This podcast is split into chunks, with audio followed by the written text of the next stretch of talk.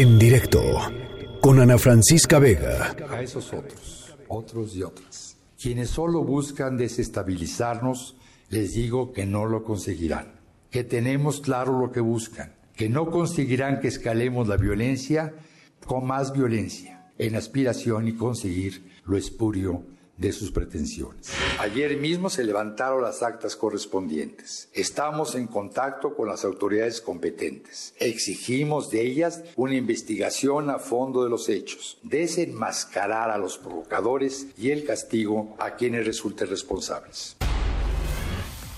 En la línea de en directo está Carla Torres de Libres y Combativas, un sindicato de estudiantes de la UNAM. Y yo te agradezco mucho estos minutos. Carla, ¿cómo estás? Hola, ¿qué tal? Buenas tardes. Bien, bien, gracias.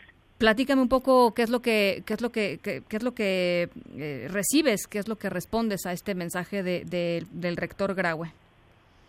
Mira, eh, es una, un mensaje totalmente insatisfactorio para nosotras.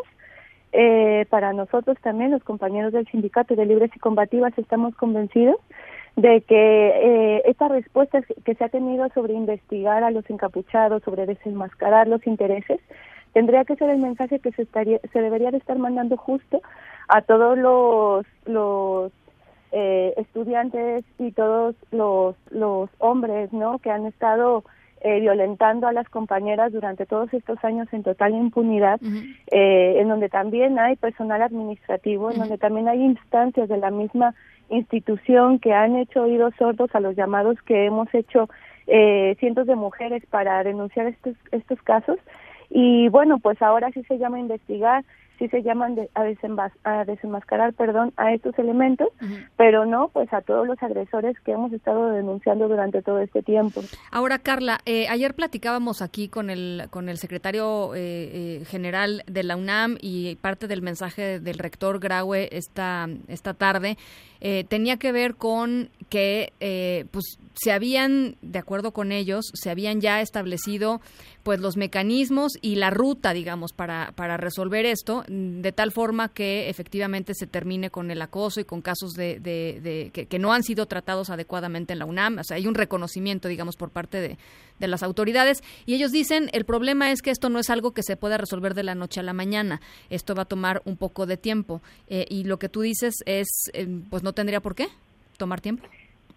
Eh, mira, efectivamente todo esto tiene que tener un proceso. eh, sin embargo, no son los, las primeras denuncias ni los primeros movimientos que se hacen. Esto ya lleva bastantes años.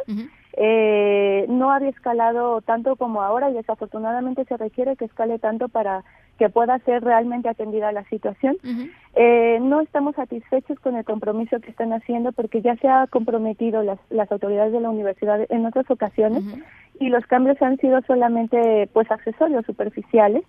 Eh, en medio de la, de la situación del caso de Leslie, por ejemplo, aún con esta nueva rectoría, pues no se habían presentado los videos que se necesitaban. Fue hasta toda la movilización y toda la organización de las mujeres, de los compañeros, que estuvimos constantemente ahí denunciando la situación, que tuvimos una respuesta y desafortunadamente es que es así, no hay, no hay otra forma para que nos, nos atiendan las demandas. ¿no? Este llamado eh, pues nuevamente no hace eh, una especie de protocolo, eh, plantea el tema de nuevas instancias para atender el problema, pero lo que necesitamos no es que, que existan nuevas instancias, sino lo que necesitamos es que las instancias que sirvan realmente, perdón, que están realmente sirvan. Y además pues sí definitivamente es un proceso profundo porque necesitamos transformar de fondo a esta a esta situación, a esta sociedad.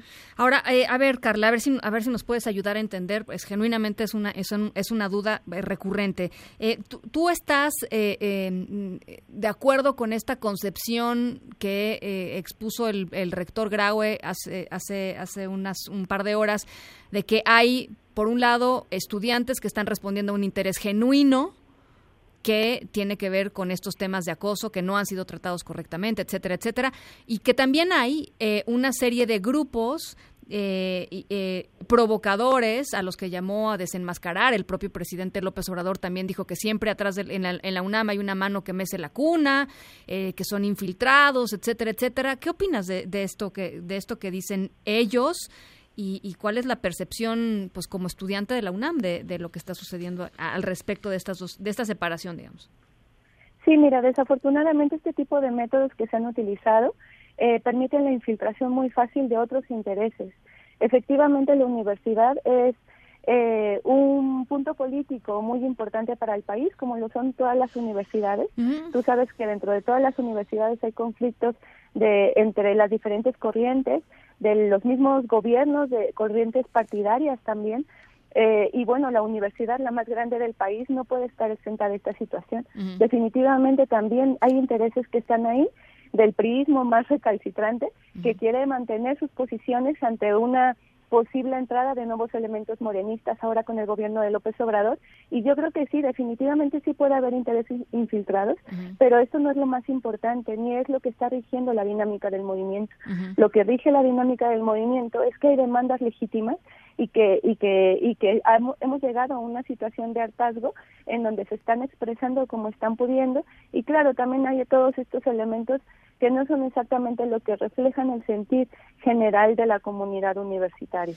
Finalmente te quería preguntar, Carla, eh, el, eh, tanto Graue como, como el secretario general nos decían que eh, lo que buscan las autoridades de la UNAM es alcanzar una solución global, es decir, no ir escuela por escuela, prepa por prepa, porque decían, pues así no no no va, digamos, no va a resolverse el conflicto, porque porque el asunto es una cuestión transversal. ¿Estarías de acuerdo de que esta es la aproximación adecuada o crees que cada escuela y cada facultad responde a a, ciertas cosas muy particulares y que no se va a solucionar y no van a, digamos, a retomar la normalidad hasta que no se resuelva cada uno de los casos eh, por separado.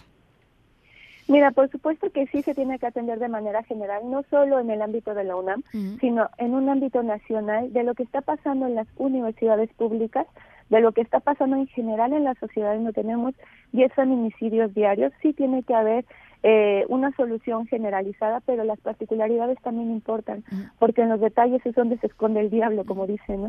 Y ahí es en los detalles, en las cuestiones concretas, en donde necesitamos ver los resultados concretos. Estos llamados sentimentalistas al orgullo universitario para nosotros debieron de haber sido, en realidad, debieron, si, si hay un real interés para solucionar el problema, ser un llamado a que cese toda esta violencia que existe dentro de las instituciones y un llamado de atención ante todas las instancias que no han podido eh, jugar el papel que deberían de estar jugando para proteger a la comunidad. ¿Hay eh, posibilidad de diálogo con el rector Graue? Eh, yo creo que sí, la mayoría de las eh, pues de las organizaciones que estamos dentro de las escuelas estamos dispuestos a un diálogo pero estamos dispuestos a un diálogo público y con compromisos concretos y, contundentes para para parar de toda esta violencia que estamos viviendo. Y claro también somos conscientes de que la situación no para en la universidad de que la batalla va más allá.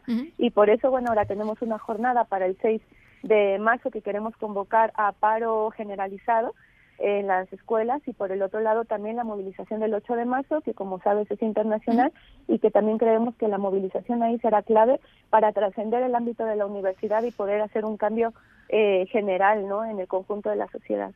Bueno, Carla, pues eh, tu voz es importante. Muchísimas gracias por tomarnos la llamada, Carla Torres de Libres y Combativas, un sindicato de estudiantes de la UNAM. Te agradezco mucho y seguimos en comunicación.